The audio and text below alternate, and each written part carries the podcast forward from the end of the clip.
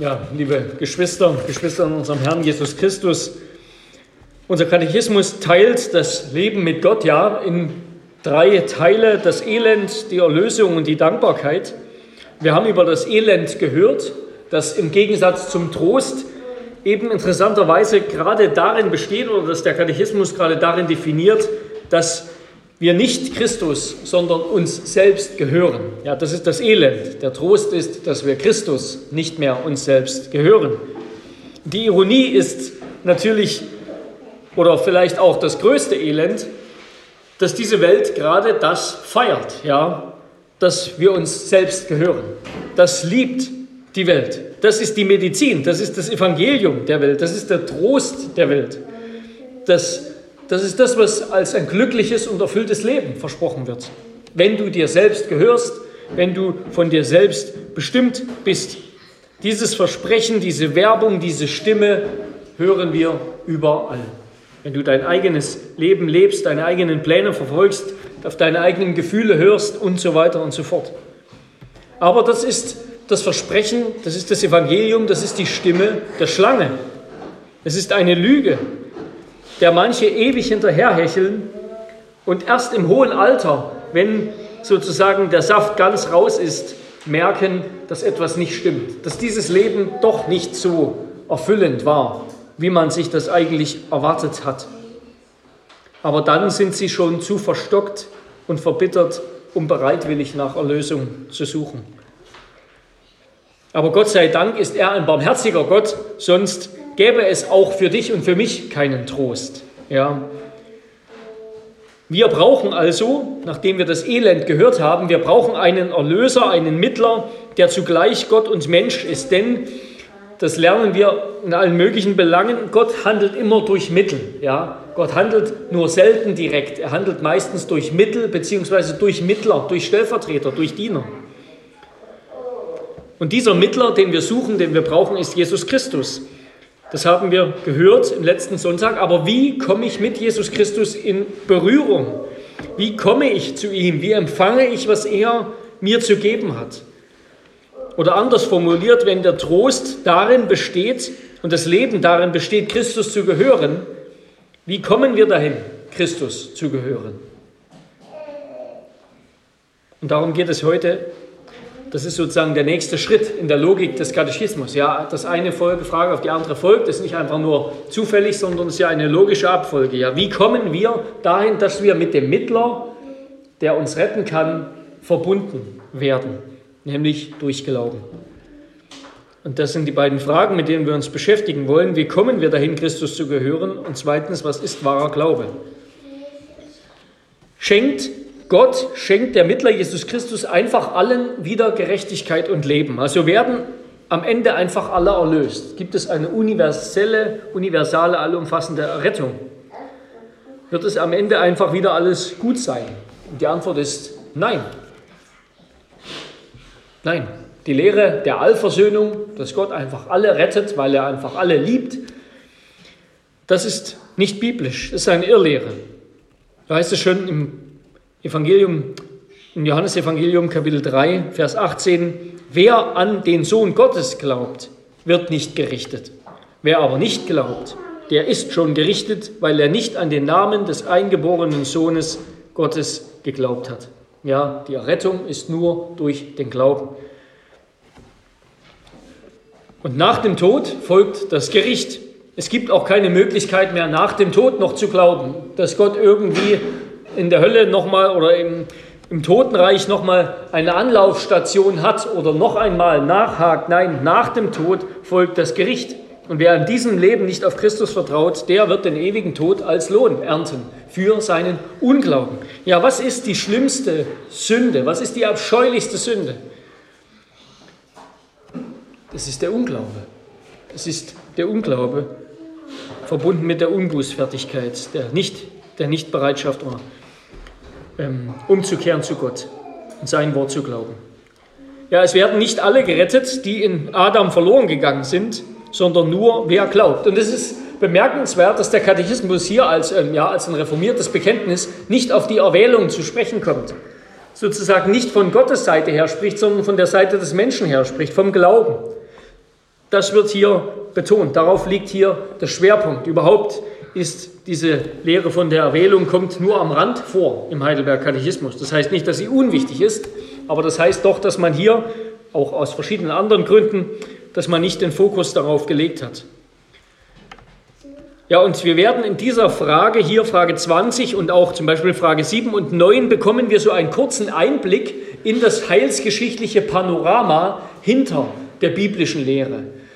Also man unterteilt, man unterteilt in der Theologie zwischen Heilsgeschichte und Heilsordnung. Ja? Historia salutis und Ordo salutis. Und hinter, hinter der Heilslehre hinter der Lehre steht immer die Geschichte. Ja, das ist das, was wir in der Bibel finden. In der Bibel finden wir vor allem eine große Erzählung, eine große Geschichte. Wir finden nicht einzelne Kapitel mit Lehre über die Dreieinigkeit, über die Errettung, über verschiedene Dinge. Wir finden eine große Geschichte und darin offenbart sich Gott. Darin offenbart Gott auch Lehre über sich selbst. Und hier bekommen wir in dieser Frage so einen Einblick in die Geschichte, in die Geschichte hinter der Lehre des Evangeliums nämlich dass wir die ganze Geschichte der Menschheit einteilen könnten, aus biblischer Perspektive, in die Erzählung von zwei Adams sozusagen. Dem ersten Adam im Garten Eden, Adam, den ersten Menschen, den Gott geschaffen hat, und dem zweiten Adam, den letzten Adam, dem zweiten Menschen, Jesus Christus. Das ist aus, mit, diesem, mit diesen beiden Personen sozusagen könnten wir die ganze biblische Geschichte erzählen. Und es ist wichtig, dass wir das im Blick behalten. Beide, sowohl den ersten als auch den letzten Adam, hat, hat Gott als Bundesoberhaupt, als Bundeshaupt geschaffen, als Repräsentanten derer, für die sie stehen. Ja? Was sie sind und tun und getan haben, das kommt denen zugute, die sie vertreten haben. Ja? Wer in Adam ist, erntet das, was Adam getan hat. So hat es Gott festgelegt. Und wer in Christus ist, erntet das, empfängt das, was Christus getan hat. In Adam sind wir von Natur aus, sind wir von Geburt aus. In Christus werden wir durch den Heiligen Geist, durch Glauben eingepflanzt, sodass wir das ernten, was Christus getan hat. Paulus beschreibt das ja ganz ausführlich in Römer 5.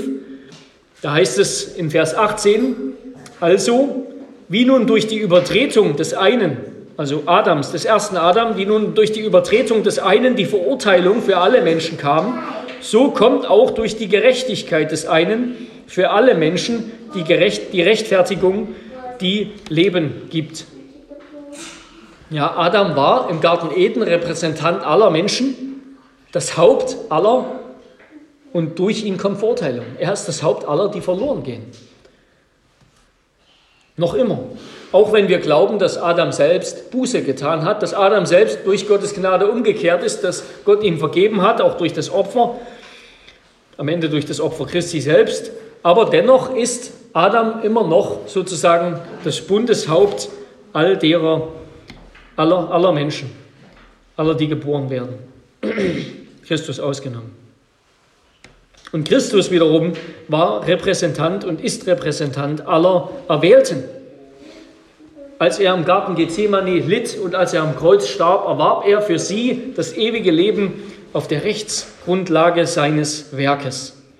Ja, er ist das Haupt aller, Jesus ist das Haupt aller, die gerettet werden. Also mit diesen beiden Personen sozusagen, Adam und Christus, können wir die ganze biblische Heilsgeschichte und Heilslehre, naja, angehen und verstehen. Und daraus ergibt sich eine ganz einfache Frage, nämlich wie kommen wir dahin, nicht länger zum ersten Adam zu gehören, mit dem wir von Natur aus, von Geburt an verbunden sind, sondern wie werden wir mit dem zweiten Adam verbunden? Wie können wir zu Christus gehören? Antwort, durch wahren Glauben. Durch wahren Glauben. Es werden nur die gerettet, die Jesus Christus dem zweiten Adam, durch wahren Glauben einverleibt werden. Mit ihm ein Leib werden, sein Leib werden, mit ihm eins werden und alle seine Wohltaten annehmen. Von Gottes Seite aus ist das das Werk des Heiligen Geistes, von unserer Seite aus ist das das Werk oder ist das die, die Frucht des Glaubens, geschieht das durch den Glauben, dass wir zu Christus gehören. Und damit kommen wir zum zweiten Punkt, was ist wahrer Glaube? Also wie wir vom ersten Adam sozusagen, zu dem wir von Natur aus gehören, zum zweiten Adam kommen. Wie geschieht das? Es geht nur durch Glauben von unserer Seite aus. Und was ist dieser Glaube? Und damit äh, komme ich zu Frage 21 und will die auch noch einmal lesen. Was ist wahrer Glaube? Nicht nur eine sichere Erkenntnis, durch die ich alles für wahr halte, was uns Gott in seinem Wort offenbart hat, sondern auch ein herzliches Vertrauen, dass der Heilige Geist durchs Evangelium in mir wirkt, dass Gott nicht nur anderen, sondern auch mir Vergebung der Sünden, ewige Gerechtigkeit und das Heil geschenkt hat aus lauter Gnade, allein wegen des Verdienstes Christi. Ja, was ist eigentlich Glaube? Gerade so bei diesen ganz allgemeinen Dingen, über die man irgendwie ständig redet, fällt es manchmal noch schwieriger, umso schwieriger, sie zu definieren, wenn man das dann mal muss. Ja, bei solchen ganz selbstverständlichen Dingen. Was ist Glaube? Und unser Katechismus gibt eine wunderbare und einfache, klar verständliche Antwort. Glaube besteht aus Erkenntnis und Vertrauen. Glaube besteht aus Erkenntnis und Vertrauen. Und das, das will ich etwas entfalten. Glaube ist erstens, oder Glaube hat erstens, echter Glaube hat erstens einen klar umrissenen Inhalt. Er ist Erkenntnis. Er hat einen Inhalt. Wir müssen etwas über Gott wissen. Wir müssen ihn kennen. Wir kennen Hiobs, Hiobs Osterbekenntnis, Hiobs Osterhoffnung sozusagen. Er hatte etwas, etwas gewusst, an das er seine Hoffnung klammert. Da heißt es, ich weiß, dass mein Erlöser lebt. Und zuletzt wird er sich über den Staub erheben.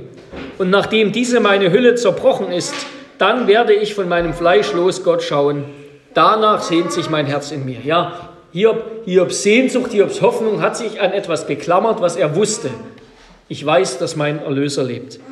Ja, wir müssen Gott kennen. Wir müssen etwas von Gott wissen, um ihm vertrauen zu können. Das ist ja ganz Ganz klar, ja, wir können niemandem vertrauen, von dem wir gar nichts wissen. Das wäre dann einfach nur ein blindes Vertrauen, ein, ein Sprung ins Dunkle, aber das ist nicht biblischer Glaube. Also Glaube steht nicht per se im Konflikt mit Wissen oder mit Sehen. Manchmal wird das so behauptet, ja, Glaube ist nicht Wissen, aber das ist falsch. Aber das Wissen, auf das sich der Glaube stützt, das kommt eben nicht aus der Wissenschaft oder aus der Tageszeitung sondern es kommt aus der Offenbarung Gottes. Es kommt aus der Offenbarung Gottes, die in Jesus Christus gipfelt, die uns in seinem inspirierten, unfehlbaren Wort überliefert worden ist, die uns in der Predigt ausgelegt wird, die uns in den Sakramenten sichtbar vor Augen geführt wird. Aus dieser Offenbarung kommt der Glaube. Und diese Offenbarung Gottes in Christus, die, ist, die nennt Paulus das Geheimnis des Glaubens. Das ist das Geheimnis des Glaubens. Sie wird nur von denen wahrgenommen, die glauben.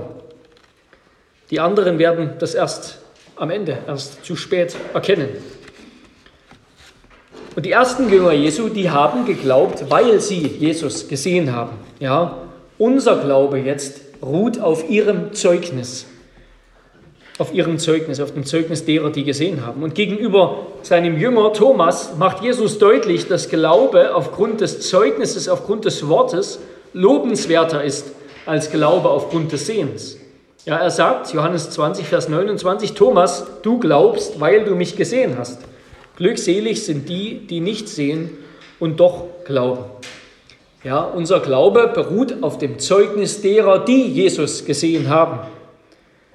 Und die Vertrauenswürdigkeit dieses Zeugnisses spielt auch mit rein in unseren Glauben. Ja, dieses Zeugnis, das Zeugnis der Apostel, ist vertrauenswürdig. Aber beide, der Glaube aufgrund des Sehens und der Glaube aufgrund des Hörens, hat das gleiche Objekt, nämlich Jesus, den Messias, den Sohn Gottes.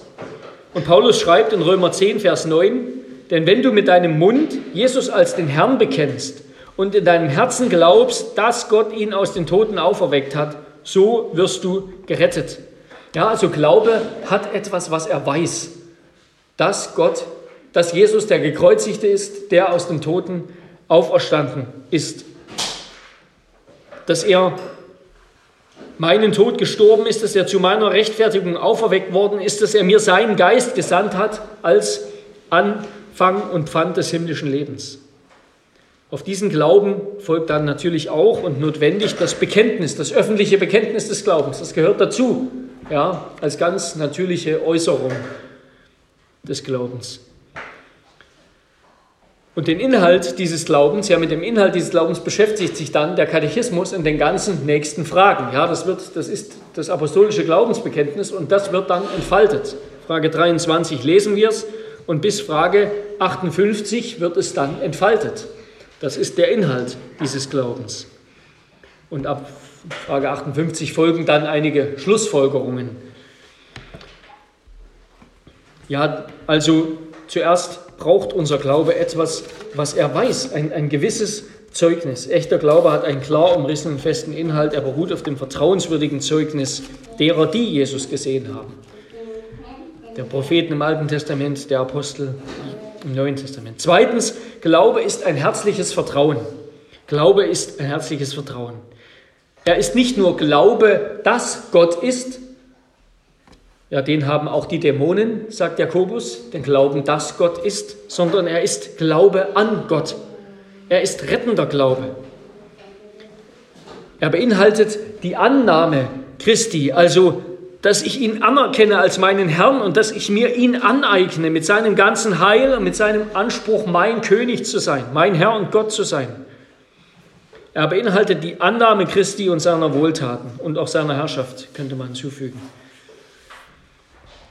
Ja, wenn Jesus sagt, das ist aber das ewige Leben, dass sie dich, den allein wahren Gott und den du gesandt hast, Jesus Christus, erkennen, dann meint er damit, das ist eine persönliche Erkenntnis. Das ist ein persönliches Vertrauen. Das ist die Erkenntnis, dass der Schöpfer des Alls auch mein Schöpfer ist. Dass der Erlöser der Kirche auch mein Erlöser ist. Dass der Tröster, der den Christus seiner Gemeinde geschenkt hat, auch mir gegeben ist. So heißt es in Frage 53. Der Heilige Geist ist auch mir gegeben. Ja, Glaube oder diese Erkenntnis, ja, Glaube als herzliches Vertrauen ist etwas Persönliches, ist etwas, eine persönliche Erfahrung. Und das hebt unser Katechismus immer wieder hervor. Ja, es ist etwas Wunderbares, wunderbar, wie der Katechismus das formuliert, dass Gott nicht nur anderen, sondern auch mir Vergebung der Sünden, ewige Gerechtigkeit und das Heil geschenkt hat. Der Glaube ist nicht nur der Glaube der Kirche und es ist auch nicht nur, dass ich mich in meiner Ahnungslosigkeit und in, meiner, in meinem Zweifel irgendwie an den Glauben der Kirche anhänge. All das gibt es in der römisch-katholischen Kirche. Ähm, der implizite Glaube, der, der Glaube, der eigentlich sich quasi nur sagt, ja, der Priester hat das gesagt und das finde ich auch richtig und so glaube ich das und fertig. Mehr, mehr persönlicher wird es nicht. Nein, Glaube ist ein Vertrauen, dass das, was Gott gewirkt hat, auch mir gilt. Ja, woran, woran glauben wir jetzt? Vielleicht kann man diese Frage auch noch stellen. Glauben wir jetzt an Jesus oder glauben wir an das Wort oder glauben wir an das Evangelium? Wir sagen ja das alles manchmal so, ja, wir glauben an das Wort, wir glauben an das. Woran glauben wir? Ich denke, im Kern können wir sagen, unser Glaube richtet sich auf den dreieinigen Gott, ja, so wie es unser Glaubensbekenntnis sagt. Ich glaube an Gott, den Vater, den Sohn und den Heiligen Geist. Ich glaube an Gott. Und natürlich richtet sich unser Glaube besonders auf Jesus Christus als den Heilsmittler, als den, der, der unser Heil erworben hat. Aber wenn wir dann sagen, wir glauben an das Wort oder wir glauben an seine Verheißung oder an das Evangelium, dann verstehen wir das wie der Puritaner Thomas Watson das gesagt hat, die Verheißung oder das Wort, das ist nur das Gehäuse oder die Vitrine. Christus ist der Juwel darin, das der Glaube umschließt. Ja, wenn wir sagen, wir glauben an das Evangelium, das heißt, das heißt, wir sagen, ich glaube an Jesus Christus, wie er sich uns offenbart hat mit seinem Heil und seiner Herrschaft, samt allen seinen Wohltaten und Schätzen. An das glauben wir. Wir glauben an Gott mit dem, was er getan hat für uns. Christlicher Glaube ist also zutiefst persönlich. Ja? Er meint Gott und mich, das, was Gott für mich ist, was Gott für mich getan hat. Er ist zutiefst persönlich und ehrlich. Ja, es ist nichts, was wir heucheln können. Und er ist auch fest. Es ist ein herzliches Vertrauen, es ist auch fest oder wie Luther gesagt hat, es ist trotzig. Es ist trotzig, ja.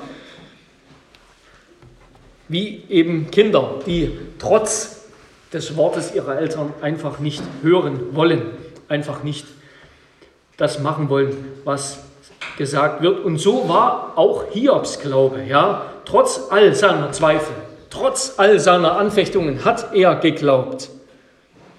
Hat er geglaubt, dass sein Erlöser lebt und er eines Tages mit ihm heil wieder vereint, versöhnt sein wird.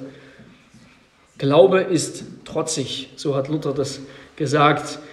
Er blickt über all das andere, das alle Zweifel, alle Anfechtungen hinweg und hält sich an Christus fest und lässt sich nicht abschütteln. Und an dieser Stelle vielleicht ein kurzes Wort über den Zweifel. Der Zweifel an Gott und seinem Wort gehört nicht zum Glauben. Er ist kein positives Gut, sondern es ist ein Mangel, eine Sünde, die trotz des Glaubens im Gläubigen bleibt und mit dem wir ringen. Ja, manchmal wird das besonders heute so gesagt, ja, ja, der Glaube, Glaube und Zweifel, das gehört irgendwie zusammen, das bereichert einander. Irgendwie ist der Glaube, der Zweifel auch was bereicherndes, aber das ist Unsinn, ja. Die Beziehung zwischen Glaube und Zweifel, das ist keine Symbiose, sondern der Zweifel ist ein Parasit, ein Überbleibsel des alten Menschen, des alten Adam im Neuen. Wenn man sagen würde, der Zweifel gehört zum Glauben dazu, würde man Glaube so definieren, dass er seinen eigenen Mangel beinhaltet. Ja, das wäre so wie zu sagen, erst ein Mensch mit unmenschlichen Trieben wäre ein richtiger Mensch. Aber das ist, das ist Unsinn.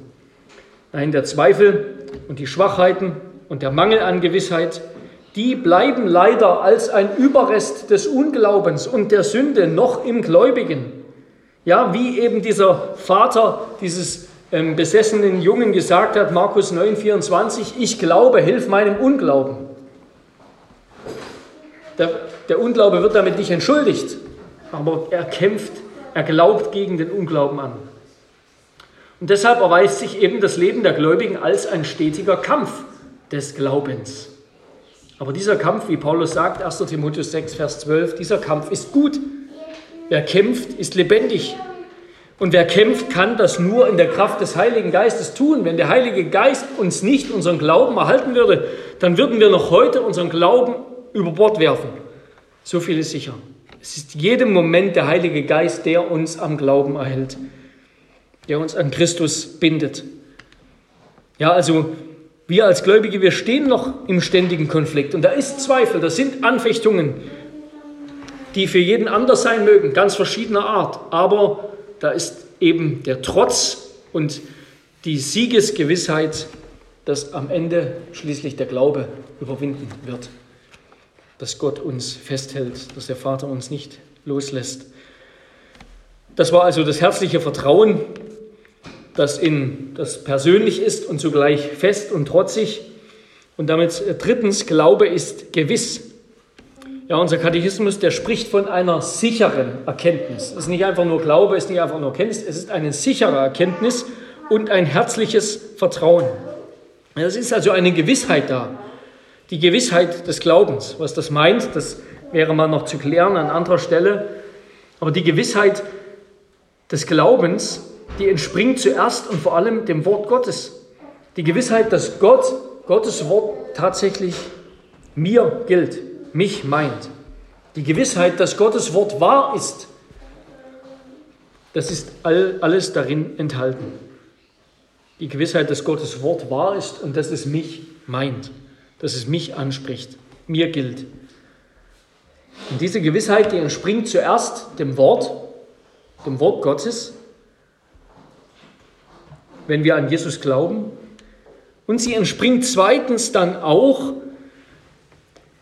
nicht grundsätzlich, aber als zusätzliche Stärkung unseres Glaubens entspringt sie oder sie hat als einen zweiten Grund die Früchte der Erneuerung unseres Lebens. Ja, unser, die Gewissheit unseres Glaubens, die ruht im Wort und die ruht in den Früchten des Glaubens, die wir in unserem eigenen Leben sehen. Die Früchten der Erneuerung in unserem Leben, die wir in unserem Leben sehen. Und so lesen wir das in Frage, Frage 86. Ich möchte einmal kurz lesen, Frage 86.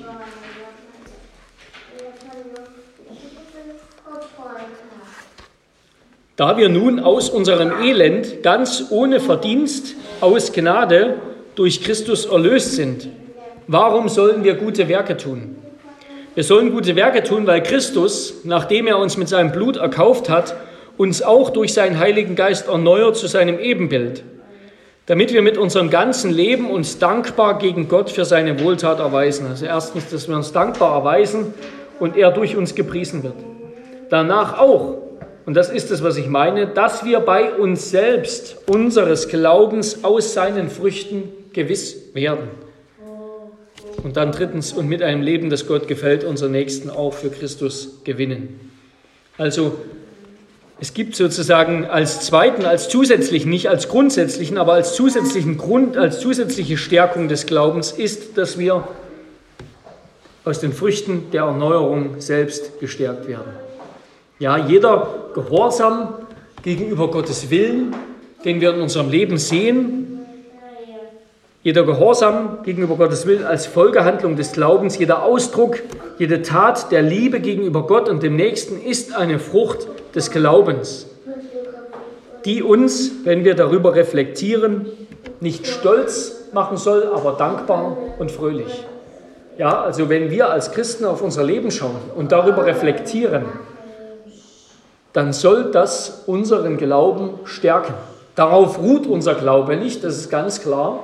Aber das ist eine zusätzliche Ermutigung für unseren Glauben.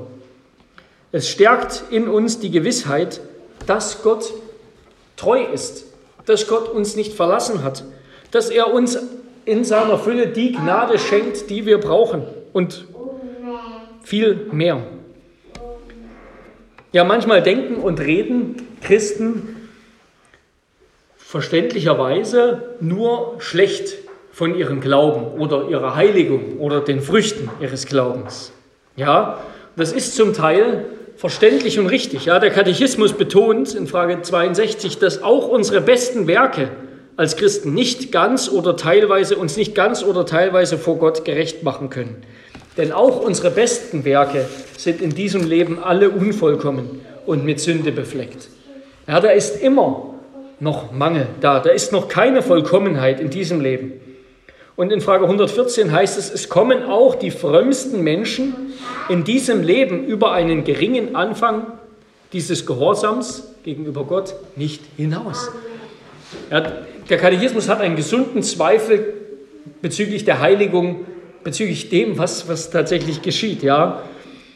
Nicht gegenüber dem Heiligen Geist, aber einen gesunden Realismus über das christliche Leben und den Kampf des Glaubens. Aber wenn wir die Früchte unseres Glaubens und das Leben des Glaubens nur madig machen und eigentlich nur schlecht sehen und da ist ja gar nichts und keine Erneuerung und alles nur schlecht, was tun wir dann? Dann machen wir Gottes Werk madig. Dann machen wir das vollkommene Werk des allmächtigen Gottes, des Heiligen Geistes in uns madig. Und die Bibel redet auch nicht so. Die Bibel redet nicht so, als ob das christliche Leben eigentlich alles nur, alles nur Niederlage wäre, ständige Niederlage.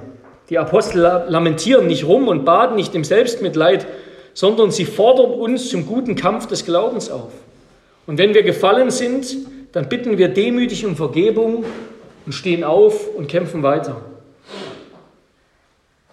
Ja, die, Paulus redet anders über das christliche Leben.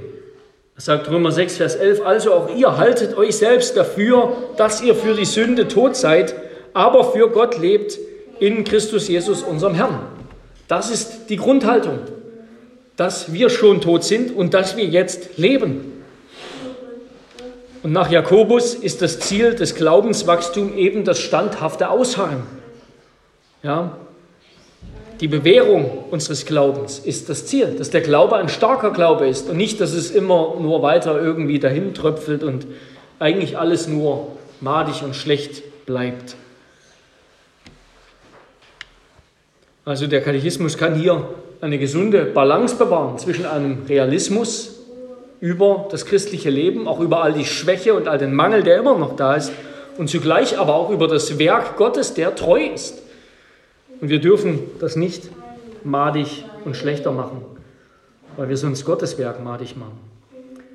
Und damit zu einem vierten und vorletzten Punkt, den ich ganz kurz abhandeln will, nämlich das Glaube Gottes Werk ist in uns. Der Glaube ist letztendlich Gottes Werk. Ja, wir glauben, wir sollen uns bekehren, wir sollen Buße tun, aber doch ist es Gottes Werk. Und ich will dazu nur ganz kurz aus der Dortrechter Lehrregel, Lehrstück 3 und 4, Artikel 14 zitieren. Da heißt es, der Glaube ist eine Gabe Gottes, aber nicht eine Gabe, die Gott lediglich unserer freien Willensentscheidung anbietet, sondern er teilt den, er teilt den Glauben aus, haucht und flößt ihn uns wirklich ein. Gott gibt uns auch nicht nur die Fähigkeit zu glauben, sodass es unsere Wahl wäre, zuzustimmen und wirklich zu glauben. Gott, der sowohl das Wollen als auch das Vollbringen schenkt, bewirkt in uns den Willen zu glauben und den Glauben selbst. Er ist es, der alles in allen wirkt. Ja, Glaube ist Gottes Werk in uns. Was nicht heißt, dass wir nicht glauben sollen, dass wir nicht auch Buße tun sollen. Und damit zum letzten, Glaube ist jetzt das Lebensprinzip des Christen. Glaube ist das Lebensprinzip des Christen. Prinzip heißt anfangen, ein erstes. Ja, also der Glaube, das ist jetzt die Ausgangslage des Christen. Das ist die Haltung, mit der wir jeden Morgen aufstehen. Ja, von hier aus starten wir jeden Morgen in den Tag. Der Glaube hat einen Neuanfang gemacht in unserem Leben und jetzt ist es die Haltung, mit der wir aufstehen, mit der wir abends auch wieder ins Bett gehen, mit der wir am nächsten Morgen wieder aufstehen. Es ist unser Lebensprinzip geworden. Dieses neue Leben, das Jesus uns geschenkt hat. Ja, und wer an Jesus glaubt, der hat es ja auch selbst erfahren. Der hat es ja selbst erfahren, dass er ein anderer Mensch ist als vorher.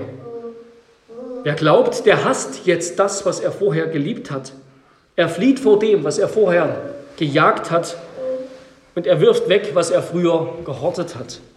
Der Glaube hat uns zu neuen Menschen gemacht und er ist jetzt das Lebensprinzip, die Lebensregel, nach der wir leben. Glaube bedeutet dabei auch Buße. Es bedeutet die Aufgabe unserer Selbstbestimmung. Wir sind nicht mehr berufen, für uns selbst zu leben, sondern für den, der für uns gestorben und auch verstanden ist. 2. Korinther 5, 14 und 15. Wir rühmen uns nicht mehr unserer selbst, sondern wir rühmen uns des Kreuzes Christi. Glaube führt also auch zu echter Demut. Also Glaube ist das Lebensprinzip und dieser Glaube bedeutet die Aufgabe unserer Selbstbestimmung. Er bedeutet echte Demut, dass wir uns nicht mehr unserer selbst rühmen, sondern dessen, was Gott für uns getan hat in Christus. Und nach diesem neuen Lebensprinzip, nach dieser Ordnung handeln wir als Christen. Ja, das ist Zeit unseres Lebens, nicht nur am Anfang irgendwann mal, sondern Zeitlebens, das Prinzip, nach dem wir leben. Dieser Glaube, der rettet uns zuletzt auch, wenn wir bei Gott sind, nicht wegen der Stärke unseres Glaubens, nicht wegen den Früchten des Glaubens, die wir bis dahin durch den Heiligen Geist vollbracht haben, sondern wegen dem Passalam, wegen Christus, wegen dem, an dem wir glauben. Ja, auch zuletzt der Glaube verdient uns keine guten Werke, die wir dann vor Gott ins Gericht tragen, sondern er bleibt vom Anfang bis zum Ende ein Ausruhen, ein sich werfen, ein Geworfensein, ein Abstellen auf Christus, auf das, was er für uns getan hat. Die Tugend des Glaubens besteht darin, in Christus zu ruhen, an ihm zu hängen, ihn zu umarmen und ganz auf seine Vollkommenheit und sein Werk abzustellen. Und dann ist der Glaube eben auch ein Prinzip, eine Kraft, von der aus wir losgehen und Christus nachfolgen. Eine Quelle neuen Lebens in uns. Amen. Amen. Lasst uns beten. Herr unser Gott, wir glauben, hilf unserem Unglauben. Dein Evangelium, Herr Jesus, ist der größte Schatz, den es gibt, weil wir dadurch mit dem dreieinigen Gott versöhnt und verbunden werden.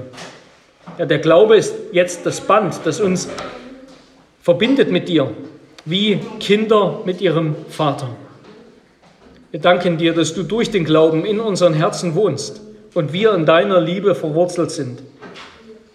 Ja, wir danken dir, dass dieser, dass das Evangelium, dass es das größte Geschenk ist, das du gemacht hast.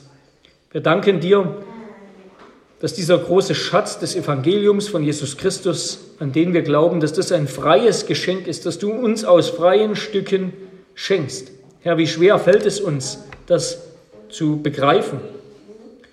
Wir können nichts und wir brauchen nichts zu leisten oder zu verdienen, sondern im Glauben, durch Glauben begreifen wir, wie sehr du uns liebst, wie viel wert wir dir sind.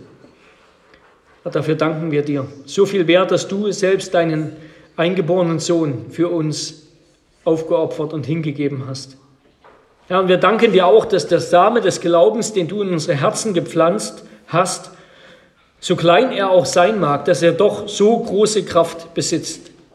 Die Kraft deines Heiligen Geistes, Herr Jesus, die Kraft, Berge zu versetzen, die Kraft, Gewohnheiten zu ändern, die uns wie eiserne Ketten vorkommen, die Kraft dieser alten Welt abzusterben und uns stattdessen nach der neuen zu sehnen und für die kommende Welt zu leben. Die Kraft, das Alte hinter uns zu lassen und Jesus Christus nachzufolgen. Herr, mögest du schenken, dass unser Glaube durch dein Wirken diese Kraft immer mehr entfaltet, dass sich diese Kraft in unserem Leben entfaltet, mitten im Alltag, wo wir ringen mit so vielen Versuchungen und Herausforderungen, die uns den Glauben zum Kampf machen und schwer machen. Ja, du kennst die Kämpfe eines jeden Einzelnen von uns. Herr, wir bitten dich, schenke uns doch mehr Glauben statt mehr Geld, mehr Freunde, mehr Erfolg und mehr Gesundheit. Und wir bekennen die Schuld, dass wir nur zu selten so beten und zu wenig danach verlangen.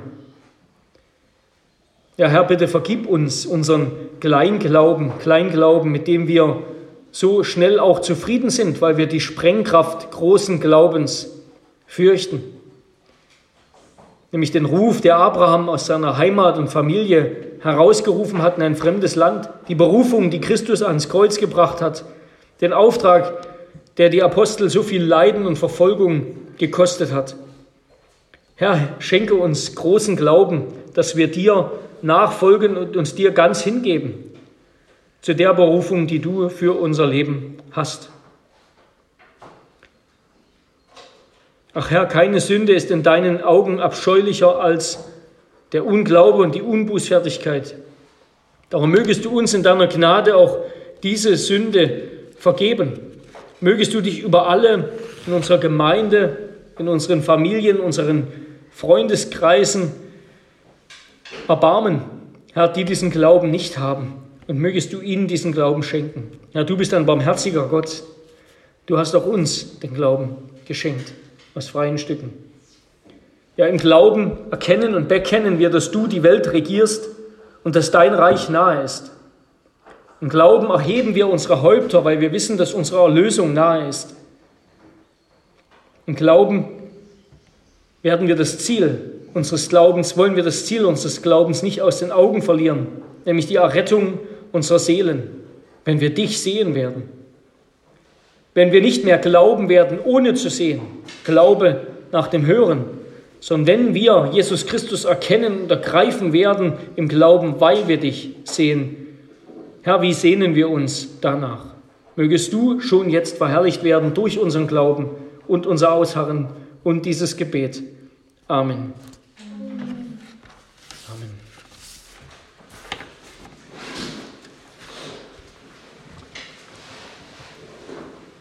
Wir wollen antworten auf, den, auf die Predigt mit dem Lied Nummer 179, 179, Strophen 1 bis 4 und 7.